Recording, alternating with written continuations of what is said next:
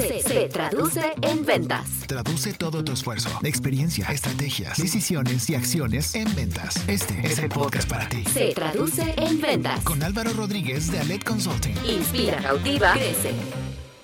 Hola, ¿qué tal? Bienvenidos a un episodio más de Se Traduce en Ventas. Recuerda que es el podcast que te ayuda a traducir todo tu esfuerzo, experiencia, estrategias, decisiones y acciones en ventas.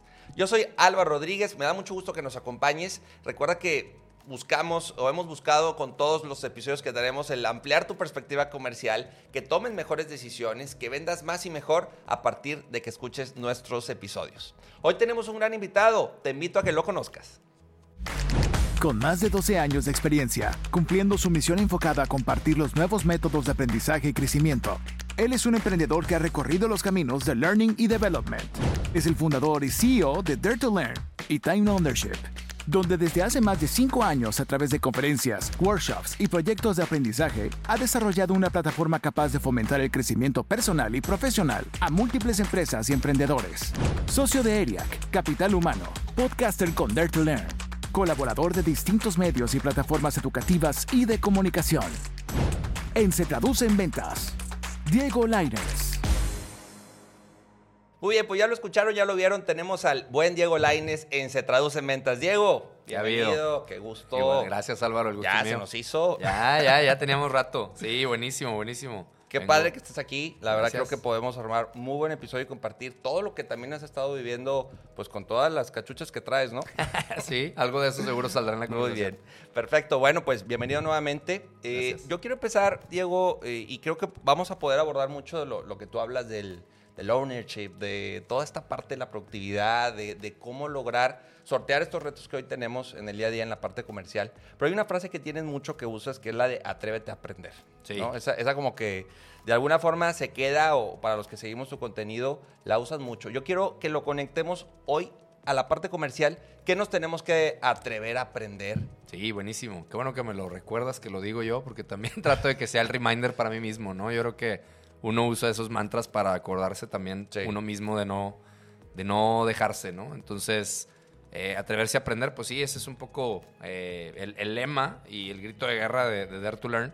Y en temas comerciales estuve pensando mucho en, en- en las preguntas que me, que me compartiste. Y, y creo que lo primero que no importa si es comercial o no, ahorita me voy a enfocar el tema comercial, pues es atreverse a aprender a aprender. ¿no? Eso, Sí. eso lo digo muy seguido también. O sea, eh, cualquier persona, cualquier profesión necesita aprender a estar aprendiendo. ¿no? ¿Por qué digo esto? Porque eh, en el tiempo que llevo hablando del tema del aprendizaje me he dado cuenta, primero yo y luego en, en los demás, en el mundo corporativo, no se diga, eh, que creemos que ya aprendimos en la escuela y Sí. que aprender es educación, ¿no? Eso es lo que, lo que estudiamos, ¿no? Y se nos, por un lado se nos olvida que hay que seguir aprendiendo toda la vida, que lo, se vuelve obsoleto muy rápido lo que aprendimos eh, hace un año, si quieres, imagínate hace 20 que te graduaste, pero también que nadie nos enseñó a aprender, güey. O sea, tú estudiaste unos 20 años más o menos, a lo mejor, de tu vida estudiando, pero nunca tuviste una clase de aprendizaje, de, de a ver cómo aprende el ser humano, ¿no? Sí. O la gran mayoría de nosotros no tuvimos, ¿no? A lo mejor los se- psicólogos. y en ventas ni se diga, ¿no? Claro, pues sí, porque además, eh, tanto en ventas como en otras profesiones, por ejemplo, de lo que, de lo que me dedico yo de diseño instruccional, pues no hay carrera. Sí. Sí, o sea, como que te lo topas. O Mucho experiencia, es profesión, mucho de lo que vas viviendo. Vocación, exactamente. Entonces, en el tema del aprendizaje pasa eso. Quizá quien estudió otra cosa, psicología, se puede haber topado por ahí algo de cómo aprende el ser humano, pero en general, y como aprendimos de niños, no tiene que ver cómo aprendemos de adultos. Bueno, sí, Sí. tiene que ver, pero sí es diferente. ¿no? Sí. Entonces yo creo que cualquier profesión tiene que empezar a aprender cómo aprendemos los adultos, ¿no? Y ahí no es el tema de este podcast, pero cuando quieras platicamos de, Sí. De lo diferente que se vuelve a aprender como adulto y en el mundo corporativo. Entonces yo les diría a todos los vendedores, si no te has dado una pausa para ver tus métodos de aprendizaje y para tener esa reflexión de qué es qué te falta meter a tu metodología de aprendizaje, sigue el podcast y ahí vas a escuchar mucho, pero date chance de creer que no sabes aprender, ¿no? Sí, no, y, y totalmente de acuerdo contigo. Y está la parte de reaprender, porque luego está el vendedor con 15, 20 años o el senior, ¿no? Que Claro. dice, a mí que vienen a contarme Los de nuevas jóvenes. formas Eh. y de nuevas herramientas. A mí me funciona este camino y no queremos luego reaprender. Totalmente. Decir, oye, pues hay que aprender ahora una cámara, Ahora hay que, ¿por qué no pensar en tener un podcast? Claro.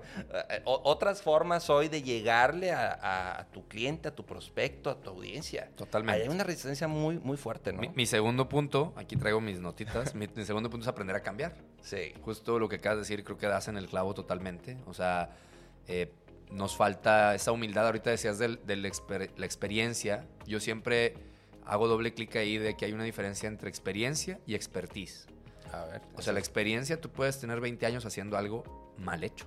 O sea, no tengo experiencia haciendo esto. Sí, güey, pero o sea, no, no quiere decir que Los 20 años están. los 20 años están, ¿sí? Y luego le ponemos estos este, pedestales a la gente que tiene 30 años haciéndolo y a lo mejor, no digo que todo lo haya hecho mal, pero imagínate 30 años mejorando. Hubiera sido un, un interés compuesto muy fregón, güey. Sí. Entonces, respetamos mucho la experiencia, pero hay que ver atrás de la experiencia si hay expertise, si hay aprendizaje constante, si hay mejora continua. Entonces, la gente que se protege con las tablas de los años, hay que ver bien si están protegidas con las tablas de los éxitos y la evolución. güey. Eso para mí es la diferencia entre expertise y experiencia. Sí, ¿no? esta va para RH, va para, todo todos los que mundo. hacen capacitación, que, que lo vean así. Sí. Porque luego también a mí me han tocado este, algunos clientes que dicen, oye, quiero, quiero una capacitación comercial, pero solo para los nuevos.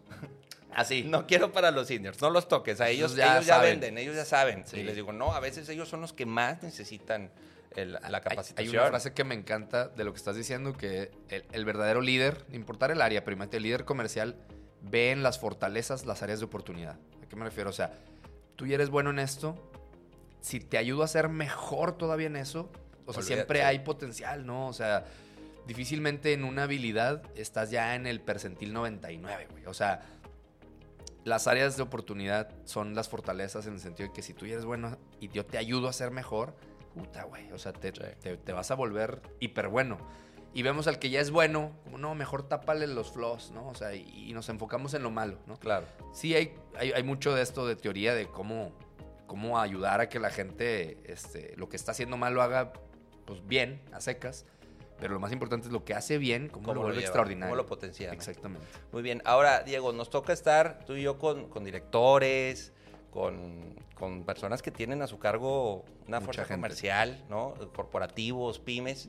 ¿Qué ves hoy en la parte de directores, de dueños como retos comerciales? ¿En dónde crees que hoy están, están topando, o se, se les, se les está complicando llevar a cabo algo estratégico o por qué no pensar en algo operativo? Sí. ¿Qué ves tú hoy como, como Mira, retos? hoy por hoy, pues tenemos que situarnos en, en, el, en el mes que estamos, ¿no? O en el cuarto, en el tercer trimestre del 2022. Yo veo, eh, ahori- ahorita creo que te puedo decir de cosas atemporales, pero con la temporalidad que tenemos ahorita, yo veo, por ejemplo, eh, los directores no están a lo mejor pensando en quién quieren ser ellos para sus clientes en una etapa de crisis. ¿A qué, me, a qué me refiero con esto? Y con esto quiero contar una historia. O sea, ahorita estamos viviendo pues, la inflación, la incertidumbre de la guerra, estamos viviendo cosas, un- una, una posible recesión este, pronto, ¿no? Eh, mundial. Y cuando pasó, eh, esto, esto me lo copio de algo que me pasó a mí en 2020, cuando justo el fin de semana que, que ya no pudimos viajar, ¿te acuerdas? Sí, marzo del marzo. 2020, ¿no? Yo ese fin de semana iba a viajar a Nueva York a un, a un workshop así, petit comité, con Seth Godin, ¿no? Que, que- que a lo mejor quienes te siguen saben quién es Seth Claro. Godin, ¿no? El de la vaca púrpura, etcétera. Y chin, se me frustró, y- pero bueno, entonces lo hicimos por Zoom, ¿no? Y tengo muchas notas de esa sesión, pero nomás me acuerdo siempre de una, ¿no? O sea, de esas veces que dices, uff, que esa pepita de oro valió, Valió lo que costó, ¿no? Él decía, ¿se acuerdan? Le preguntaban mucho, ¿verdad? estaba empezando, oye, ¿qué va a pasar? ¿Qué va a pasar? Le dice, bueno, miren, pues no sabemos qué va a pasar, le dije, pero se dice- dijo él, ¿te acuerdas de qué estabas haciendo en el momento en que pasaron las Torres Gemelas? Pues todos te acuerdas, o sea, todo el mundo dijo, sí, sí, Sí, me acuerdo. es ¿verdad? un Mira, hasta punto- me puse to- chinito, todos lo o sea, recordamos, sí. ¿Dónde estaba? ¿Qué estaba haciendo? Todo el mundo sabe qué estaba pasando. Dice, Dice, bueno, esto va a ser lo mismo. O sea, la pandemia va a ser lo mismo. Va a ser un- un- una época en la que todo el mundo se va a acordar qué iba a hacer, qué estaba pasando, qué dejó de hacer. Dijo, ¿qué papel quieres jugar tú en ese recuerdo de tus clientes, güey?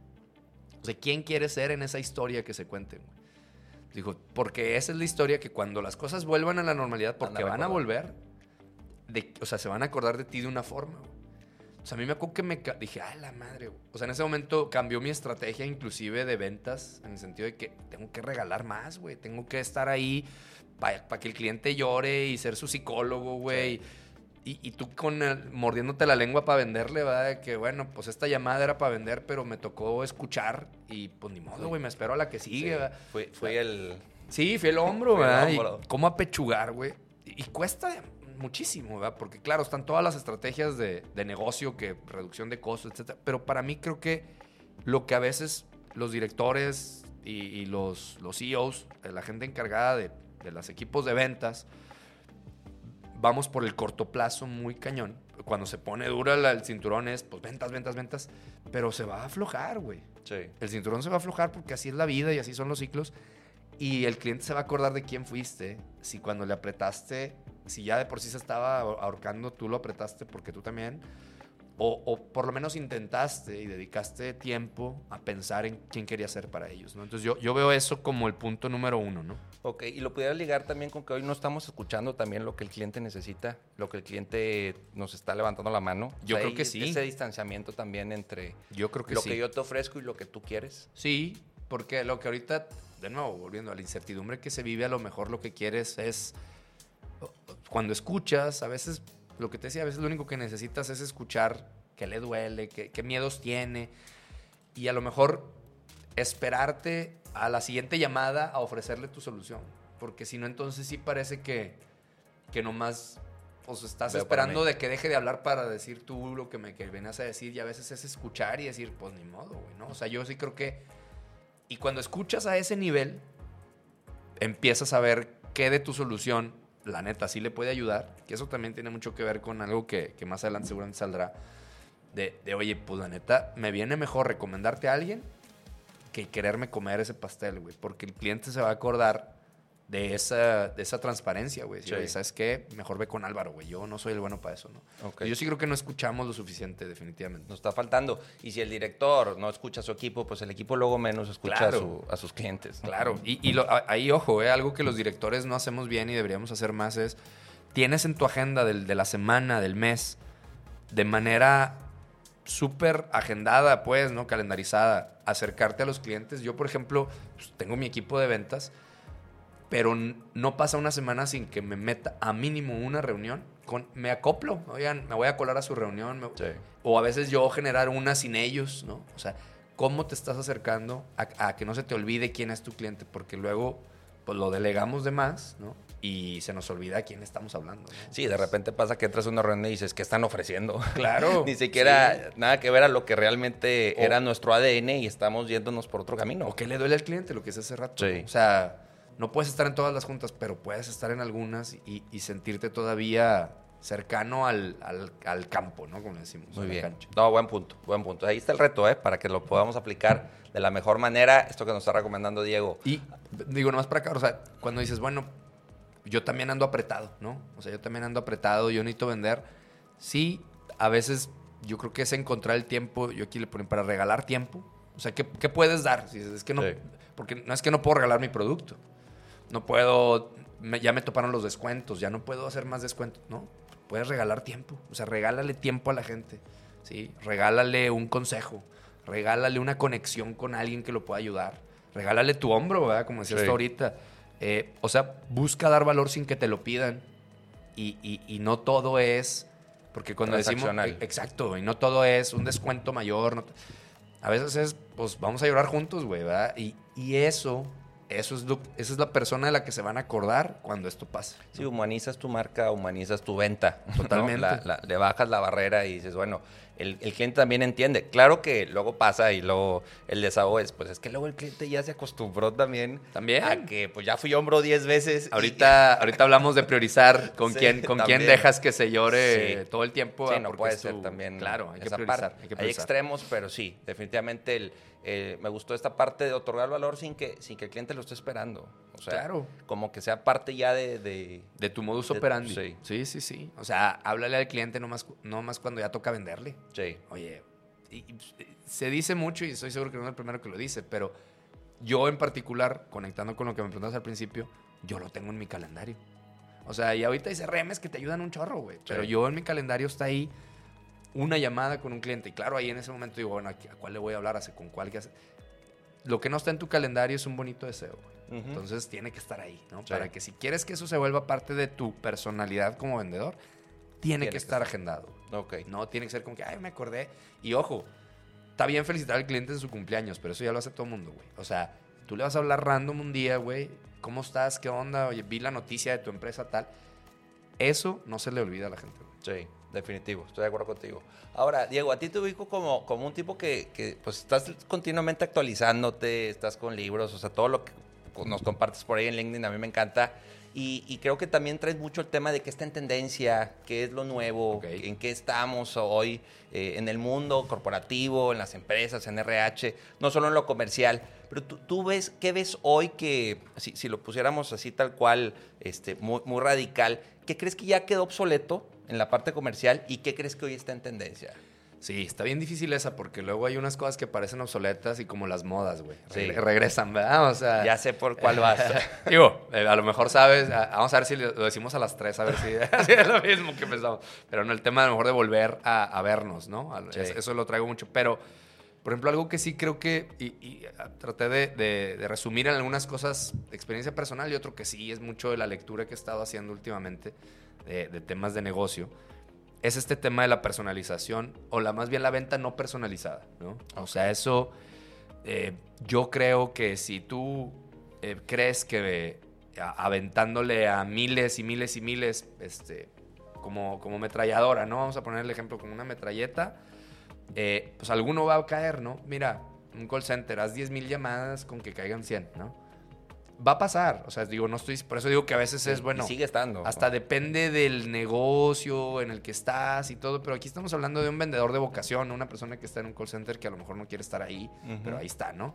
Entonces, yo creo que la, el- la venta masiva o el mensaje masivo sigue funcionando si, lo, si forma parte de un funnel de ventas bien pensado, güey. O sea, decir, a ver, quiero ver de estos 10 mil, ¿quién es- le interesa lo que acabo de decir? ¿verdad? Y, pero lo que acabo de decir no es, un, no es una venta, es un tema. Un tema. Es un tema. Y entonces de esos 10 mil, mil vi que les interesó. Todo esto tiene más que ver que a lo mejor con marketing, pero el, el vendedor puede hacer lo mismo, güey. O sea, si tienes mil contactos de WhatsApp, a ver, mándaselos a los mil.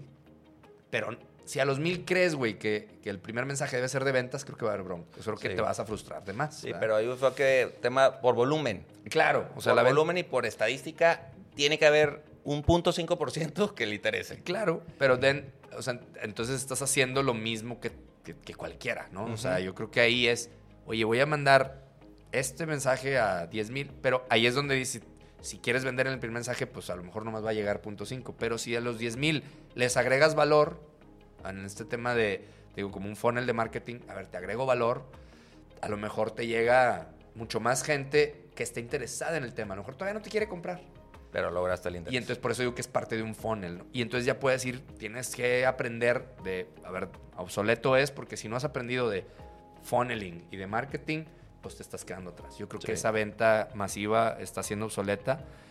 Y eh, pienso, lo primero que se me viene a la mente es Facebook, ¿no? Que dicen, oye, pero Facebook, justamente ahorita Facebook ya se volvió una herramienta de venta, ¿no? Sí, ya. ya Entonces, pero digo, bueno, depende del negocio. O sea, a lo mejor en Facebook tú tienes una venta muy transaccional, algo que, que no necesitas ni que se diferencie. En el momento en que tú te quieres diferenciar para un nicho específico, tienes que empezar a personalizar tu mensaje. O sea, eso no es de largo plazo, ¿no? Sí, coincido contigo y, y yo te diría personalizar el mensaje, pero también el proceso comercial. Te voy a decir por qué. Mira, te voy a dar un ejemplo. Eh, una agencia de viajes. Sí. Su bronca era que decía, oye, todos los días tengo promedio 100, 100 per- eh, prospectos que me piden información del viaje. Y yo, pues me siento bien con mandarles el PDF. Hola, ¿qué tal, Diego? Gracias por tu interés. Aquí está Aquí el está. PDF. Entonces ella estaba repartiendo 100 volantes este, digitales. Sí. Y decía, pero luego nadie me, Nadie habla o es muy baja la conversión. Y le decía, bueno, ahora lo que toca es el segundo nivel. Y ahora vas a buscar hablarles. Sí, Sí. claro. Ya no solo es mandarle el PDF, sino hablarles. ¿Por qué? Porque ya es otro nivel de interacción. Ya es más directo, ya es más personalizado y demás. Que se va volviendo. Y un- no un sabes lo que cambió con Un algo tan simple como eso, Diego. Claro. De solo mandar los PDFs a este mando y busco hablarte. ¿Por qué? Porque se dio cuenta que, ah, que sí los niños, ah, que tengo la duda de Que eso no se los iban a decir No, por, claro. por chat. Buenísimo. Entonces, ahí es donde cambió, ¿no? Otra, en una mueblería, los vendedores mandaban la cotización, no se aseguraban que llegaba, no le hablaban al cliente, no le mandaban, digo, dicen, a lo mejor no es por llamada, pero sí por otro medio, el decir, oye, ¿qué pensaste, Diego? Aquí estoy. Entonces, esa parte cálida, esa parte de seguimiento medio oldie, que Sí. muchos lo, o sea, el joven dice, ¿cómo voy a estar haciendo llamadas? Pues sí, funciona. Claro. Hoy el cliente también requiere esa parte. Y, y estoy de acuerdo. Y por ejemplo, ahí otra de las cosas que te quería decir, pues en algún momento saldrá el tema de la tecnología. O sea, ok, pon tu catálogo digital, trépalo en una landing page, está Lead Pages que te cuesta 20, pes- 20 dólares al, al mes, güey. Aprende a hacer una landing page con Canva, que te, o sea, ahí a lo mejor le estoy hablando ya en chino No, a, gente mayor, ¿eh? O sea, ya de que Lead Pages es una página para hacer páginas de landings, ah, lo haces con, con Canva. O sea, y eso te tardas en aprenderlo una semana, güey, ¿no? Sí. Cualquiera lo puede hacer, para que no crean que es de la generación Z y la madre. Lo haces y ya puedes generar un link y en vez de mandarle el PDF como PDF, le mandas el link, aquí está nuestro catálogo, y puedes medir quién le dio clic, güey. Oye, de los 100, estos 50 le dieron clic, estos otros 50 no les interesó ni el catálogo.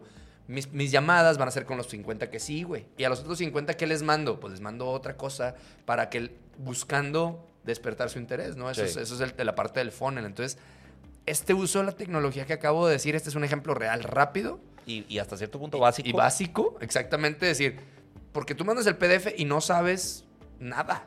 O sea, hasta que te contestan de regreso, pero qué tal que lo mandaras en, en una página web sencillita que puedes ver quiénes le dieron clic, o sea, ahí ya hay un interés y ya viste que unos sí y otros no. Pues mis llamadas, déjame la hago a los que sí le dieron clic. Entonces imagínate el tiempo que te estás ahorrando por... de no estar tirándole a la suerte, ¿no? Sí. Eso, eso, eh, ahorita que me decías de, de que hay que aprender, ya no lo dije, pero pues la tecnología, ni modo, güey. O sea, it's coming, it's not getting any better, ¿no? Sí. Apps, eh, herramientas. Totalmente. Tanto para la gestión interna, o sea, los RMs y cómo gestionar y aprender a usar WhatsApp for Business y Slack y todo, como para la venta directa, o sea, la gestión de tu trabajo y la venta, es clave que, que aprendas la tecnología y por eso te decía que aprendas a cambiar porque pues mañana va a ser otra, güey. O sea, ahorita ya estamos que si con Telegram porque WhatsApp ya se volvió Sí. Facebook, y, o sea, pues sí, güey, sorry, no, es que otra vez, pues sí, otra vez y si, si no te mentalizas a que esa es la manera en cómo ya vas a vivir tu vida de ahora en adelante, pues lo vas a sufrir cada vez, güey. Sí. Entonces, pues sufre la menos, ¿verdad? O sea, Ahora, tú, digo, entiendo y, y sé que puede ser muy absoluta la pregunta porque cada industria varía, ¿no? Sí. Pero, por ejemplo, teléfono, correo electrónico, ¿obsoleto o no obsoleto? no, yo creo que no. No, yo creo que es un... De nuevo, cuando piensas en el, en el viaje del cliente, hay momentos donde el mail es clave y donde la llamada es clave y la ida a comer es clave. Sí, sí. O sea, por eso te digo, regresándome a lo del Facebook, a lo mejor dices, no, es que yo, yo vendo, y eso yo creo que no aplica con nadie. O, o- o sea, al, al final de los finales siempre debería haber algo de personalización. Yo vendo cubrebocas, güey. Ujú. A menos de que sean con diseño acá de Louis Vuitton y la madre, pues vendes igual que otros 200 y entonces el volumen a qué te lleva al commodity, ¿no? Sí. Pero dices, bueno, ahí, o sea, ahí estoy vendiendo transaccionalmente. Pues yo diría, pues ahí para qué quieres el mail y el teléfono y la... Si ahí tú tienes tu venta, ok.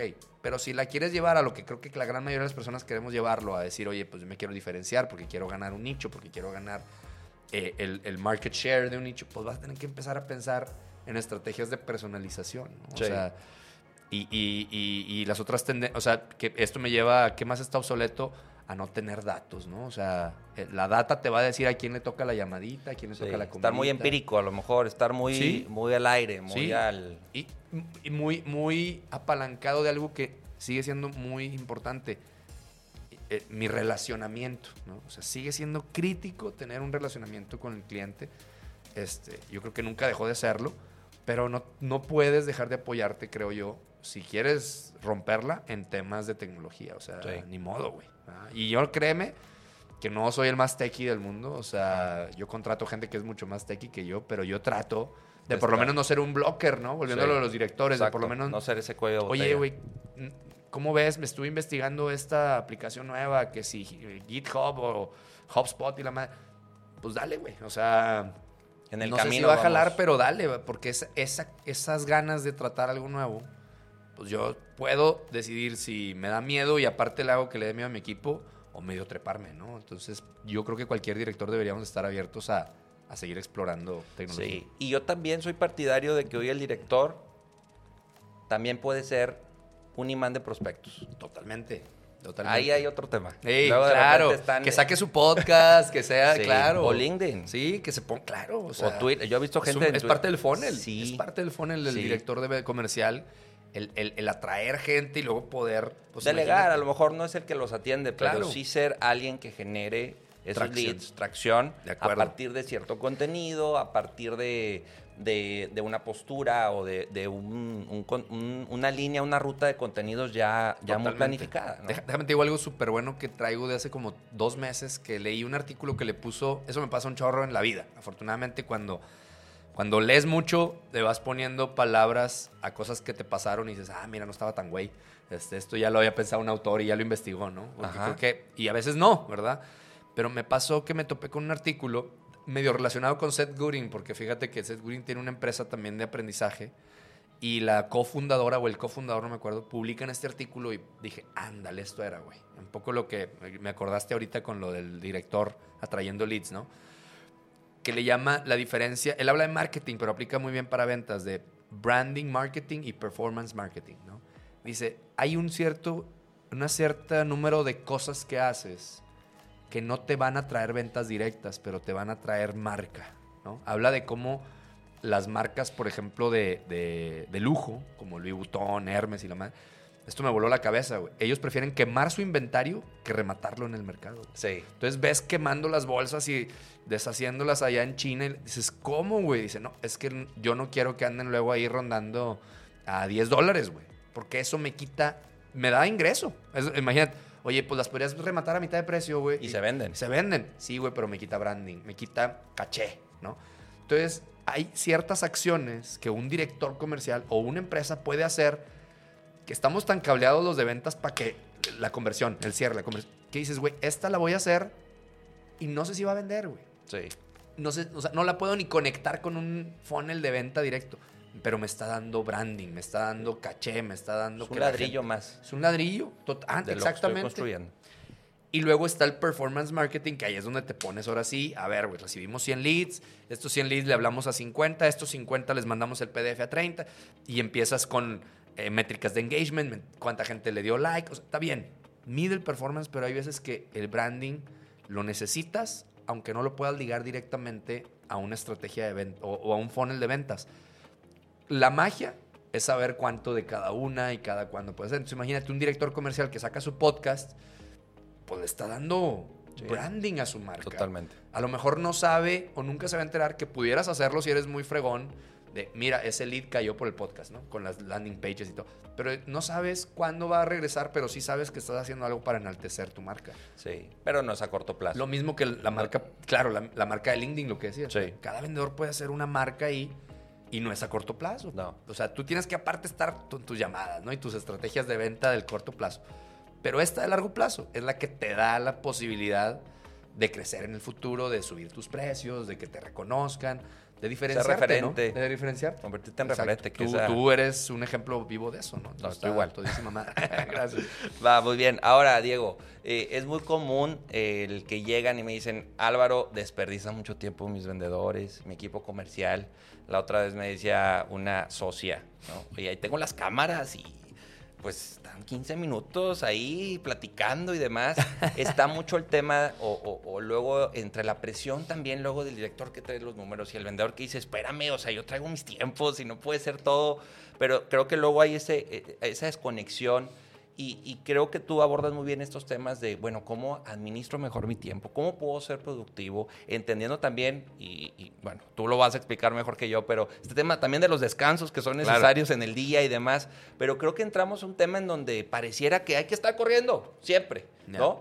Pero también entiendo al, al socio que dice, oye, pues es que cada día que pasa me está costando y si yo no llego a mis metas, pues lo peor que va a pasar es que pues, los voy a tener que despedir. Entonces, ¿qué tanto esta urgencia entre que saca el número, pero también este, el vendedor tiene sus tiempos y el gerente? ¿Cómo, cómo vamos eso desmenuzándolo, Diego? Sí, pues mira, este es un tema buenísimo. Eh, Yo creo que algo, yo también estoy muy a favor del, del working smarter, not harder necesariamente. ¿verdad? O sea, yo y creo que hay una parte hay una corresponsabilidad muy buena y muy importante entre el líder comercial, esta persona que espera los resultados, y el, y el- y el comercial, ¿no? El, vendedor. Vamos a empezar por el líder comercial, ¿no? O sea, el líder comercial necesita, uno, conocer muy bien la estrategia y bajarla muy bien. O sea, ¿a qué me refiero con esto? Tienes que saber cuál es tu nicho de mercado, así, o sea, el, pareto.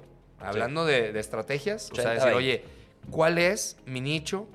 ¿Cómo le ayudo al vendedor a entender? O sea, ¿cómo yo, eh, director, sí sé esto de, de Customer Journey? O sea, yo tendría que estar pensando en que mis vendedores entiendan el Customer Journey, que entiendan el Buyer Persona.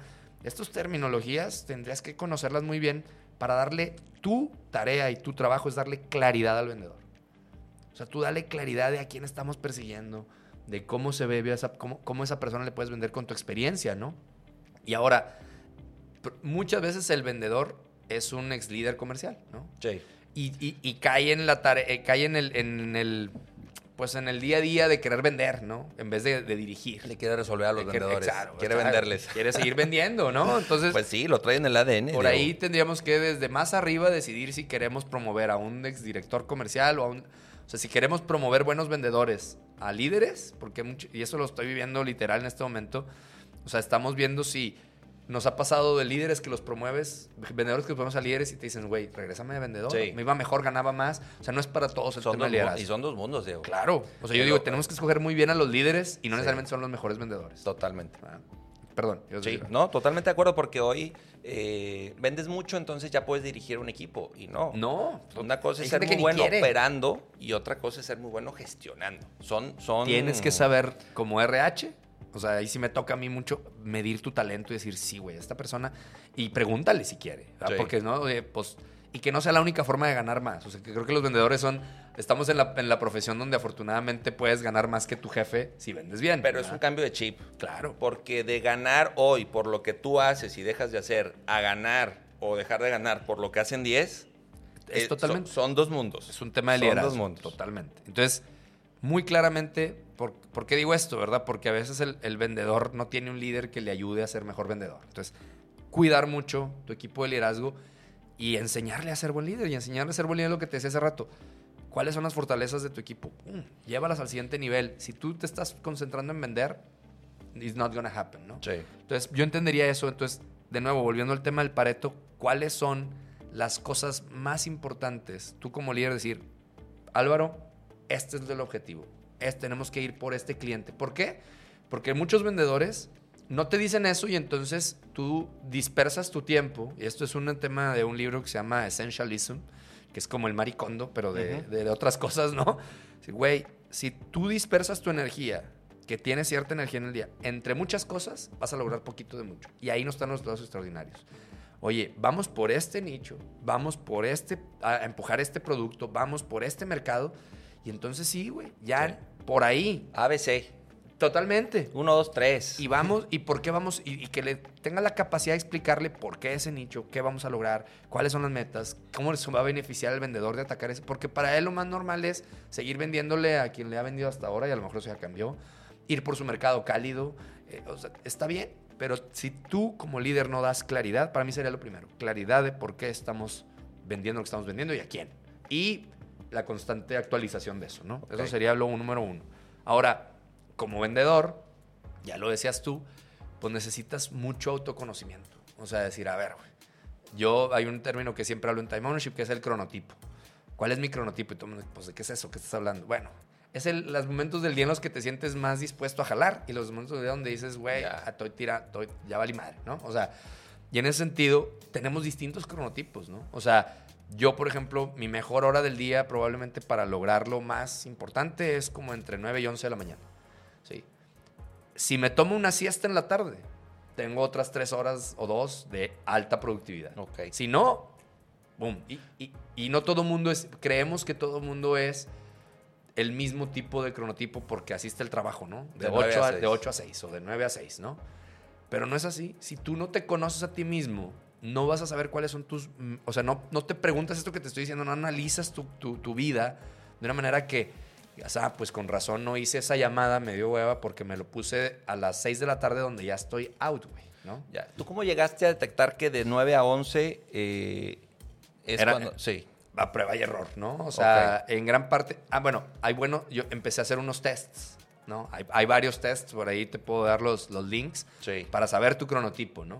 Entonces, oye, pues las alondras son muy madrugadoras, a las 6, entre 6 y 8 de la mañana son sus mejores horas. Ahí es cuando hay que Ya, ejecutar, ejecutar, las mejores o las tareas a lo mejor más complejas. Las más complicadas, el tema de la procrastinación. ¿Quieres dejar, traes unas cosas ahí que has estado pateando? A esa hora, güey, no te las pongas en la noche, Alondra, porque vas a valer queso, güey, ¿no? Sí. Está el búho, güey, que mucha gente te sorprendería cuánta gente es búho que dice, güey, yo en la noche es cuando soy más, más fregón.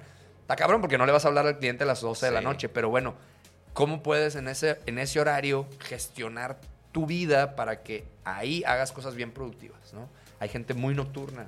Y bueno, pues esos nocturnos, o sea, lo peor que puedes pasar es no reconocerte nocturno o muy madrugador, porque entonces no vas a poder hacer nada al respecto en el día a día.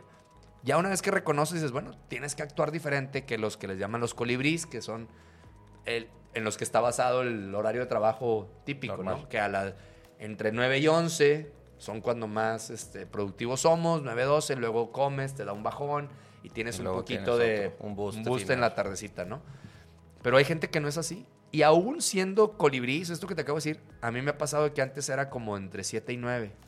Luego nacieron mis hijas y se fue un poco más tarde. Y luego, y luego este, tuve un tiempo en donde no tuve bebé, que ahora tengo bebé, y otra vez regresé en la mañana. Es, es una auditoría constante de tu energía. Es Sí. audita tu energía constantemente. ¿Cómo? Puedes voltear a ver tu calendario. Si eres disciplinado, decir, ve todo lo que pateaste, güey, todo lo que no hiciste. ¿En qué horarios fue? Sí. ¿Por qué? Ah, Y, y eres un antropólogo de ti mismo, ¿no? Y entender el del equipo Ah, también. bueno, eso es para el líder. Ah, exactamente. Digo, Entenderlo. para el líder y, o sea, que, a- que a toda madre que un líder, yo lo hago con mis equipos. A ver, los 10 que están en mi equipo, ¿qué cronotipo eres? Y que, y que todos sepan. Porque yo ya sé entonces que si quiero una junta con Álvaro, La tarde. pues no se la, exacto, no se la voy a pedir a las 8 de la mañana, que, que a toda madre, que yo estoy bien fresco y Álvaro está apenas levantándose. Y, y no siempre se puede. El peor plan es el que no se tiene. Es una, o sea, Sí. el peor plan es el que no tienes. Siempre vas a ajustar, güey. Porque ese es parte de ser un planeador, saber que las cosas no van a salir perfecto. Pero lo peor que pasa a muchísima gente es que no se conoce y no tiene un plan para ser exitoso. Es como dress for success, güey. Sí. En el sentido de dress for success, de ponerte el traje y la corbata, en tu calendario, es- ten un plan, güey. Ten un plan de a qué hora vas a hacer qué. Eh, En el tema de procrastinación es, a- traes algo que llevas pateando mucho tiempo, hazlo a primera hora de la mañana, que sea tu primera tarea, güey. Porque es cuando más, o sea, el sueño repara la fuerza de voluntad, güey. Sí. El sueño repara la energía vital. Esa es buena. Totalmente, o sea, es buena. Tienes un, eh, eh, hay, un, hay una técnica que se llama cómete la rana, güey. Tienes una rana que te tienes que comer, güey. Cómetela en la mañana, güey, porque si no, en la noche no vas a querer, No güey. querer. La vas a dejar ahí, la vas a pasar al día siguiente. Y, y es un mundo paralelo, ¿no? Donde tienes que comerte la rana, güey, ¿no? Entonces, pues cómete la primera hora de la mañana. Porque además pasa algo con eso de no hacer las cosas que ya sabemos que tenemos que hacer.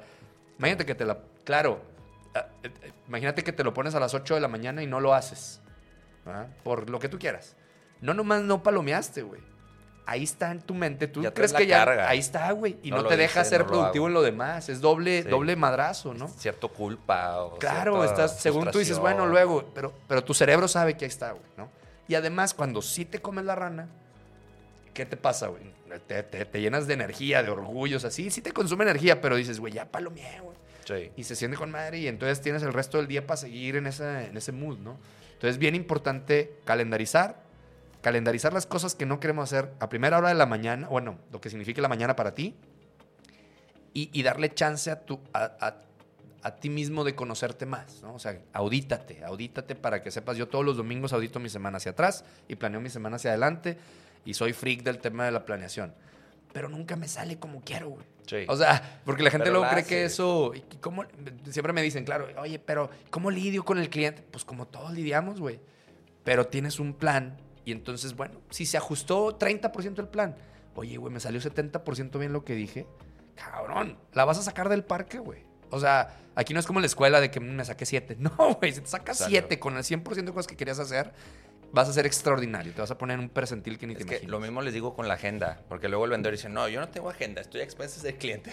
No, digo, güey. no, a ver, haz tu agenda, deja espacios comodines, ¿no? Deja, o sea, al final no se trata de tener todo como en la escuela, pero si al final de la semana o no pasan estos, estos, este, porque siempre dicen, es que hay urgencias en por eso, cuando no las hay, se cumple en un 70-80%, ya, listo, Claro. salió, salió, pero estás más dueño de tu tiempo, de tu agenda, ¿no? De que no solo estés a expensas de a ver qué pasa y ahora sí sobre eso este, entro de apagafuegos. Claro. Entonces ya me acostumbré a eso. Es muy retador y no es de un día a otro. No, y tú y yo lo vivimos. O sea, no es como que, oigan, nosotros somos los. No, pero es un tema de músculo, es, Es- un tema de práctica, es un tema es de una prueba y filosofía. error. Es una filosofía de cómo quieres vivir, ¿no? O sea, Sí. eh, eh, oye, quiero estar sano, pues voy al gimnasio todos los días. Y trato de ir al gimnasio todos los días, o de hacer ejercicio. Olvídate de ir al gimnasio. Es- es- tienes una filosofía de, san- de estar sano, güey, ¿no? Oye, no, a veces no puedo hacer ejercicio, a veces hice 15 minutos en vez de una hora.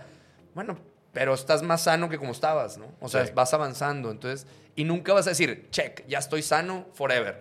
No, güey, o sea, ni modo, hay que seguir comiendo sano y hay que luego cambiar hábitos, o sea, no es algo que se palomea. La productividad es un camino, no un destino. Y cuando te cae ese 20, te agüitas al principio y luego dices, bueno, pero si es así, entonces ¿cómo voy a vivir mi vida diferente? Porque tú no crees que dices, ya, güey, aquí está la agenda perfecta. Ya di con ella, ¿no? It's not gonna happen, ¿no? Y lo, lo ideal, volviendo a lo que decías también ahorita, eh, de esta otra herramienta que utilizo mucho es la matriz urgente importante para tener conversaciones difíciles. ¿A qué me refiero? De que es que siempre hay urgencias, ¿no? Me, me recordaste ahorita.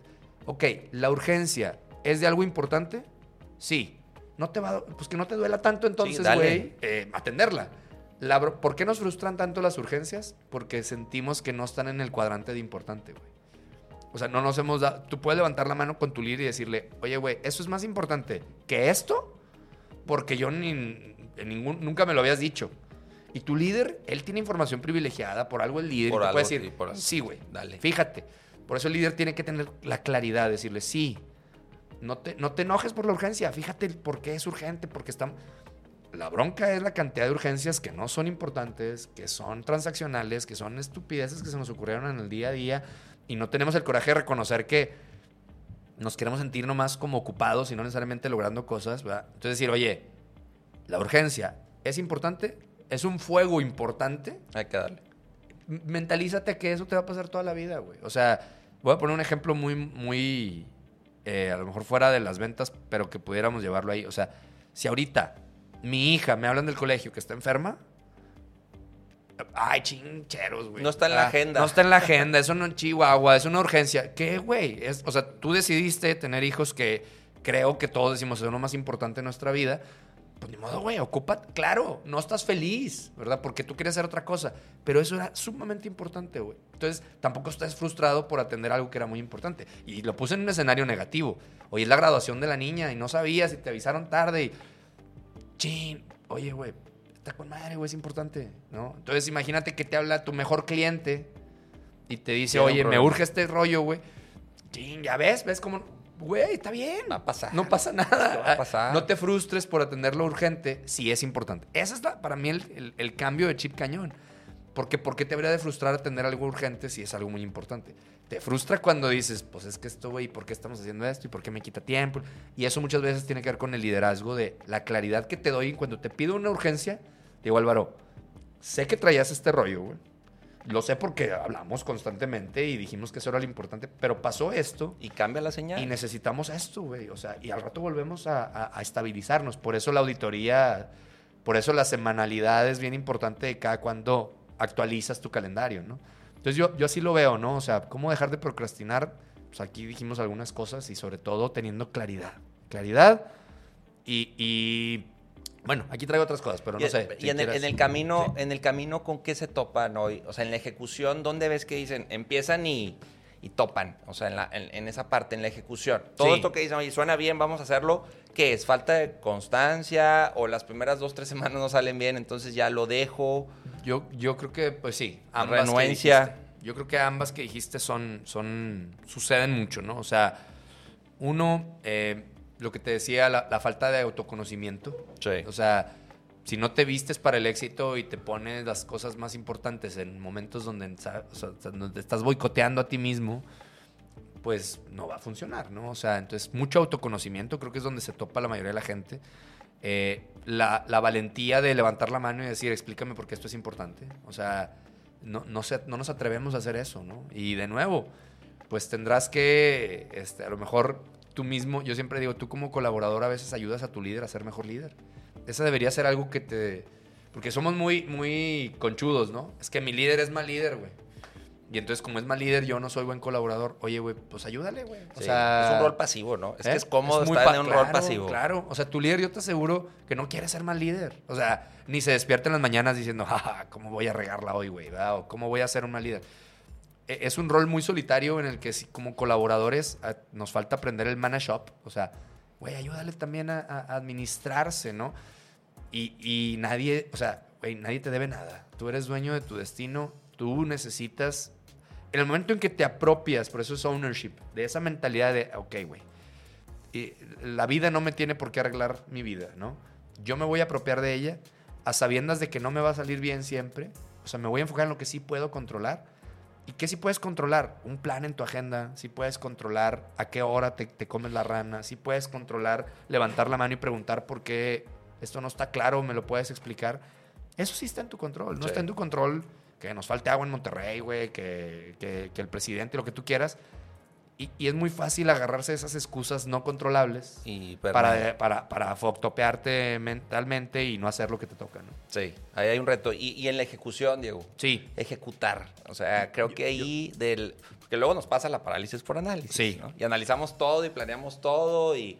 Pero ya el el dar ese salto, ¿no? Sí. Este, tú y yo ahorita hacer un plan de negocios muy padre de algo y luego ya llevarlo a cabo Sí. con todo lo que eso amerita, creo que ahí es donde también muchas veces, y yo lo vivo también porque pues la capacitación, muy bien, la consultoría, sí, pero yo necesito que ya el lunes lo hagas, Sí. que valides esto, porque si no se va a quedar en un buen día donde estuvimos cuatro horas juntos, hubo un buen coffee break, hubo aplausos, Sí. hubo abrazos, pero Claro. no pasó nada el lunes. Ya. Ahí, que hay buen- buena- muy, buen, muy buen pushback a lo, que, a lo que estaba platicando. Yo creo que ahí tengo varias, o sea, cuando hablamos de ejecución, en, en el curso de Time Ownership hablamos toda una parte de ejecución. Hablamos de priorización, que es creo que lo que se ha hablado Sí. hasta ahorita, y luego ejecución. Y ahí, bueno, en ejecución sí hablo esto del autoconocimiento, ¿no? ¿Para qué? Hay varias técnicas que hay que hacer. Me regreso todavía a un tema de liderazgo. Necesitas Mira, esta frase no me gusta, me la dijeron, pero creo que hay quien la necesita, ¿no? A ver. O sea, que dice, eh, la gente, la, people don't do what you expect, they do what you inspect. O sea, la gente no hace lo que esperas, hacen lo que inspeccionas, ¿no? Y yo no estoy de acuerdo con esa frase. O sea, de entrada lo digo aquí, ¿verdad? Ok. pero ¿por qué voy a hacer el símil a algo que sí? Oye, ¿quieres una nueva iniciativa? Hay algo nuevo, hay un... Entender que la, la vida de nosotros es una suma de proyectos, ¿no? Entonces tú vas y das, hablamos y, y- y quieres cambiar, porque si no, no, estaría, no nos contratarían, ¿no? Hay algo nuevo que quieres hacer y le pones nombre al proyecto y haces una planeación, ¿sí? Y luego le pides a Álvaro que se encargue, güey. Pero no le quitas nada de su trabajo a Álvaro, güey. ¿Sí? Dale. O sea, dale. En, en tu tiempo libre, casi creo que le estás diciendo, ¿no? Ahí cuando, o sea, ahí te encargo, ¿no? Oye, güey, necesitas que esa persona que se va a encargar de eso, es que hiciste muy buena analogía de decir, hacemos una planeación y, y luego somos, en este- hay un libro que a mí me, me- me cambió cañón que se llama Execution, de Ram Charan, y dice que lo primero que tiene que ser un buen ejecutor es ser realista, exponer la realidad, dice, talk about reality, güey. ¿Por qué? Porque yo tengo que tener la valentía de decir, Álvaro, te voy a quitar la mitad de tu chamba, güey. Ok. ¿Para qué? Para que salga Para esto. que salga esto, güey. Eso se llama ownership, eso se llama accountability, eso se llama responsabilidad, güey. Y lo peor que puedo hacerle a Álvaro es asignarle algo, güey, sin darle los recursos y, la- y- y el peso que tiene. Y eso pasa en todo tipo de proyectos y en los comerciales no Sí. se diga. Aquí está un nuevo proyecto, adelante. Quiero, Listo. oye, hoy vendo en ti. Claro, hoy vendo B2B. Y luego, oye, quiero abrir una línea de B2C. Pues dáselo al equipo de B2B, güey, que se lo sumen a sus objetivos, güey. ¿Sabes qué hace el equipo de B2B? Va a seguir haciendo lo que hacía, porque eso es lo que, lo que, lo que, de lo que está lleno su scorecard, ¿no? Sí.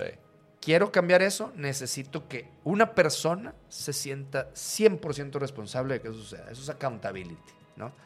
Y la persona tiene que aceptarlo, ¿va? porque hasta, que yo- hasta el momento en que yo le digo y él, él dice, va, yo me encargo, todavía es una petición que no sé si se va a hacer, güey. Entonces, esa es la diferencia entre responsabilidad, es algo que yo te encargo, accountability, algo que tú aceptas, ¿no? Entonces, necesitamos ser realistas, güey. Ponle los recursos Y a veces dices, bueno, quiero hacer un pequeño experimento. Ah, dilo como es, güey. Di, oye, Álvaro, en tu 10% de tu tiempo quiero Va hacer esto. este experimento. Entonces, yo creo que hay una falta de, realis- de realismo impresionante. Horacio habla mucho de eso, ¿no? Sí. También, o sea, nos Saludos falta realismo. Saludos a Horacio. Decir, oye, nos falta realismo, güey. No, no, le, no le puedes seguir echando, güey. No sé, ahí- ahí te va y ya me voy a meter a ejecución. No creas que se me olvide. Este tema es clave, líderes. Escuchen. La palabra prioridad era singular hasta hace como 80 años, güey. Singular. Porque prioridad nomás puede haber una, güey. Hoy. Adivinen quiénes somos los, los guapos que vinimos a ponerle plural a esa madre, güey. Los- las empresas. ¿Sabes qué? ¿Por qué no prioridades? Sí, güey, que tengan, ponles 15 objetivos, güey. Y al cabo, como si fuera infinito la energía, el tiempo, los recursos. Otro objetivo, pónselo, güey. Otro, y empezamos a, a tener prioridades. Ni siquiera estoy diciendo que tengamos que regresar a la prioridad, ¿no? Que ¿No? esto del Pareto, hay una teoría en el libro de One Thing que dice Extreme Pareto. Se llama The One Thing. Una cosa, cabrón. Una cosa, una cosa.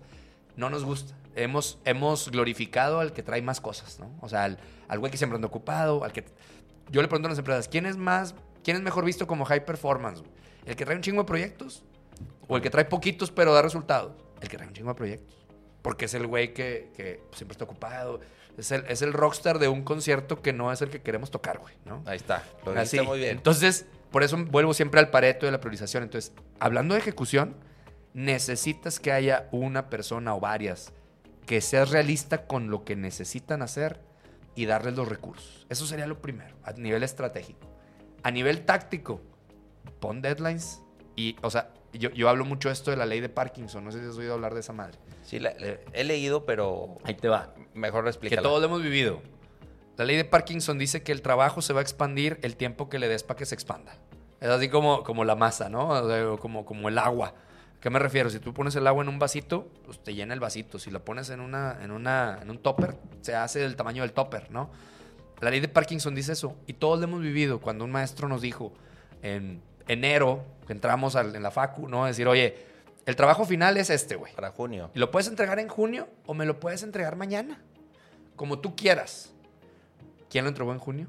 El 99.9%. Y el 30 de junio a las 12 de la noche, güey. O sea, a esa hora lo entregamos todos, ¿no? Tenías todo el tiempo para hacerlo. ¿Por qué te esperaste? Porque así somos, güey. Sí. Entonces, un hack de ejecución es pon deadlines poderosos a lo largo del proyecto. No te esperes a. Esa es año. otra. Eso es otro. A lo largo del proyecto. Pon pequeños deadlines. Hablamos en tres meses, Diego. No, mes No, uno. y claro. ¿Cómo vamos? Y, y, y, Mes dos. Y la- las empresas somos la suma de, nuestros de nuestros ritmos, güey. ¿A qué me refiero? ¿Cómo vas a tener tus weekly, tus monthly, tus quarterlies? Ah, Hay mucha queja de que un chorro de juntas porque no son efectivas. Tú necesitas ritmo con la gente. Necesitas ritmo, entonces necesitas weeklies. ¿Y qué vas a hacer en el weekly? ¿Qué vas a hacer en el quarterly? ¿Qué vas a hacer en el monthly? Seguimiento, seguimiento, seguimiento. Pero necesitas esa persona que se va a encargar de que eso suceda. Y luego necesitas objetivos claros de cada una de esas reuniones. Y luego necesitas deadlines bien claros. O sea, si yo te digo, el próximo mes, Álvaro, necesitamos organizar un, evento, ¿no? Te digo, ok, bien claros y difíciles de decir que no. Órale, ¿cuándo? El 15 de agosto. Órale, va. ¿Qué hacemos? Vamos a lanzar una, una campaña de marketing fregona, güey. Todo mundo va a saber. Vamos a regalar boletos, vamos a comprar un patrocinio, vamos a rentar el lugar. Si yo te hago que hagas eso, ¿a poco no sucede el evento? O sea, ya echarte para atrás, güey. O sea, cuesta un chorro. Entonces necesitas deadlines públicos y difícil de echarse para atrás. Eso hace que las cosas sucedan, güey. O sea, tú dices, chin, hubiera sucedido mejor, sí. Pues sí, güey, pero ya. O sea, ahí se aplica el better done than perfect, güey. Sí. O sea, órale, güey.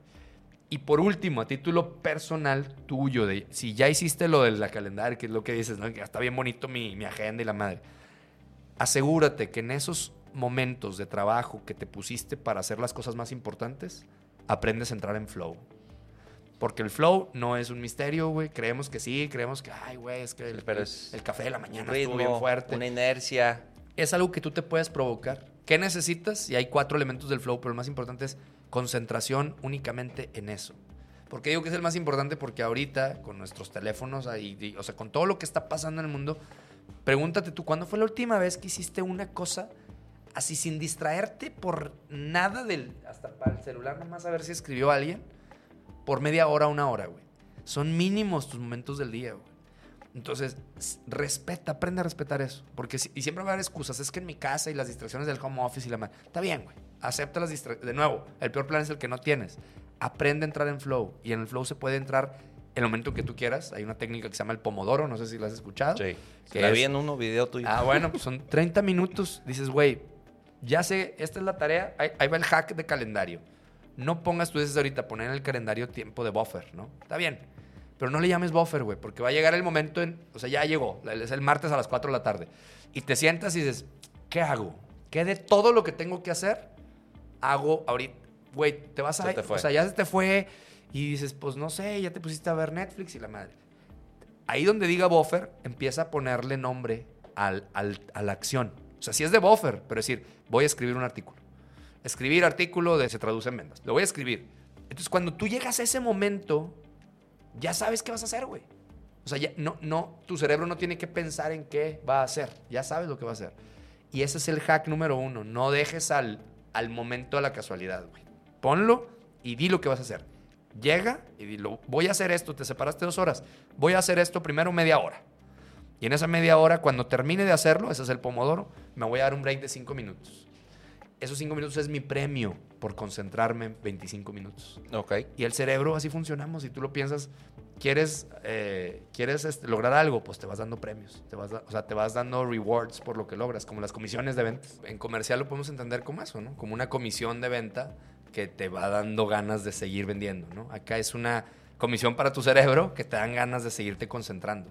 Entonces, de nuevo, es aprender a conocerse uno mismo y estudiar estas técnicas de estrategia y ejecución. Entonces, espero Sí. ver más o no, y menos- con lo que comenzamos, o sea, lo importante que es aprender, o sea, cuando hoy Claro. el que nos está escuchando diga, bueno, pomodoro, a ver, ¿cómo se mastica eso, no? O sea, Sí. ¿con qué empiezo? Oye, flow, ¿a qué se refiere Diego con flow? Y creo que en esa en ese descubrimiento de términos de reforzar cuestiones que a lo mejor nos han dicho por mucho tiempo, Diego, pero que lo sentimos medio ajenos, ¿no? Como que eso no es para Sí. mí, eso no me toca, eso es eso es del director, yo no.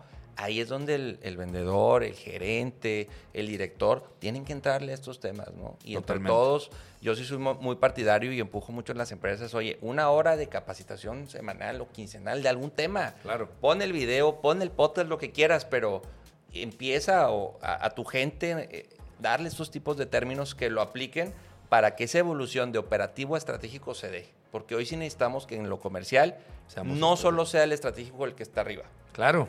Necesitamos que todos tengan esa parte de, sí operativa, pero combinado con lo estratégico. Totalmente. De análisis, de métricas, de, de qué vamos a hacer distinto en la parte comercial. Y no solo estar operando, operando, operando, operando y, y como que nos hacemos muy transaccionales y no sabemos, no nos paramos a analizar si estamos bien, qué hay que meterle, qué hay que quitarle. De acuerdo. ¿Sí? Totalmente de acuerdo. Sí, sí, sí. Estoy muy de acuerdo con lo que acabas de decir y, y, y lo dijiste bien. O sea, yo creo que todo mundo podemos ser estratégicos de nuestro trabajo. O sea, desde el vendedor junior hasta el director general de una compañía tiene que tener esa mentalidad estratégica. Ahí está el reto. De acuerdo. Muy bien, Diego, encantado. No, qué hombre, qué muchísimas padre, qué buen episodio. Creo que Gracias. nos compartiste, compartimos buenos puntos Espero, que se lleva espero. la gente para aplicar. Y bueno, ¿dónde te seguimos? ¿Dónde, dónde pueden conocer más de tu trabajo? Sí. ¿Dónde estás más activo? Pues mira, de entrada en daretolearn.com.mx, ahí nos pueden visitar, ahí pueden ver todo lo que hacemos por, por nuestros clientes. Y a mí particularmente en LinkedIn es donde más me gusta estar, donde más he encontrado la red donde me siento a gusto, aunque también está Instagram, también me pueden encontrar como Diego Laines. Y principalmente ahí, yo creo que en LinkedIn es donde si quieren este, saber de mí, ahí me van a encontrar, ahí voy a contestar mis mensajes, ahí voy a estar posteando constantemente. Y pues nada, tenemos el podcast, el podcast de Dare to Learn. Los invito a que lo escuchen. Ahorita la, la última entrevista ya lleva como tres meses, estamos también en un, en un break, pero ya pronto regresamos. Pero pues tenemos más de 150 entrevistados ahí que nos hablan de Órale. aprendizaje. No, muy buen contenido ahí. Muchas gracias. Y también tienes, eh, cada semana compartes contenido por correo, ¿no? O bueno, Sí. cada cierto tiempo haces webinars, todo sí, eso. sí, sí. Bueno, si ya nos siguen ahí en, en- en LinkedIn y se, se inscriben a alguno de nuestros eventos o lo que sea, van a estar dentro de nuestro mailing list. Hacemos muchos webinars, una vez al mes, por lo menos hacemos uno o dos. Eh, y también estamos constantemente mandando emails de nuestro contenido, ¿no? Y bueno, ahí tenemos los cursos en línea, que también si te inscribes al curso en línea, pues pasas a ese funnel, donde Sí. ahora te mandamos tips semanales, etcétera. ¿no? Entonces, ahí es donde principalmente nos podemos topar. Pues Diego, gracias por estar en Se Traduce en Ventas. Te invito a que nos sigas en nuestras redes sociales que están apareciendo aquí en pantalla y también te puedes suscribir a nuestro newsletter. Estamos en la página setraducementas.com, ahí te puedes suscribir y recibir contenido de esto y todo lo que estamos compartiendo a diario. Yo soy Álvaro Rodríguez y recuerda, inspira, cautiva, vende. Hasta la próxima se traduce en ventas. Escucha y conoce todos los contenidos que tenemos para ti en nuestra comunidad. Encuentra podcasts, artículos, videos, cursos y asesorías en nuestra página y redes sociales. Visita www.aledconsulting.com. Se traduce en ventas de Aled Consulting.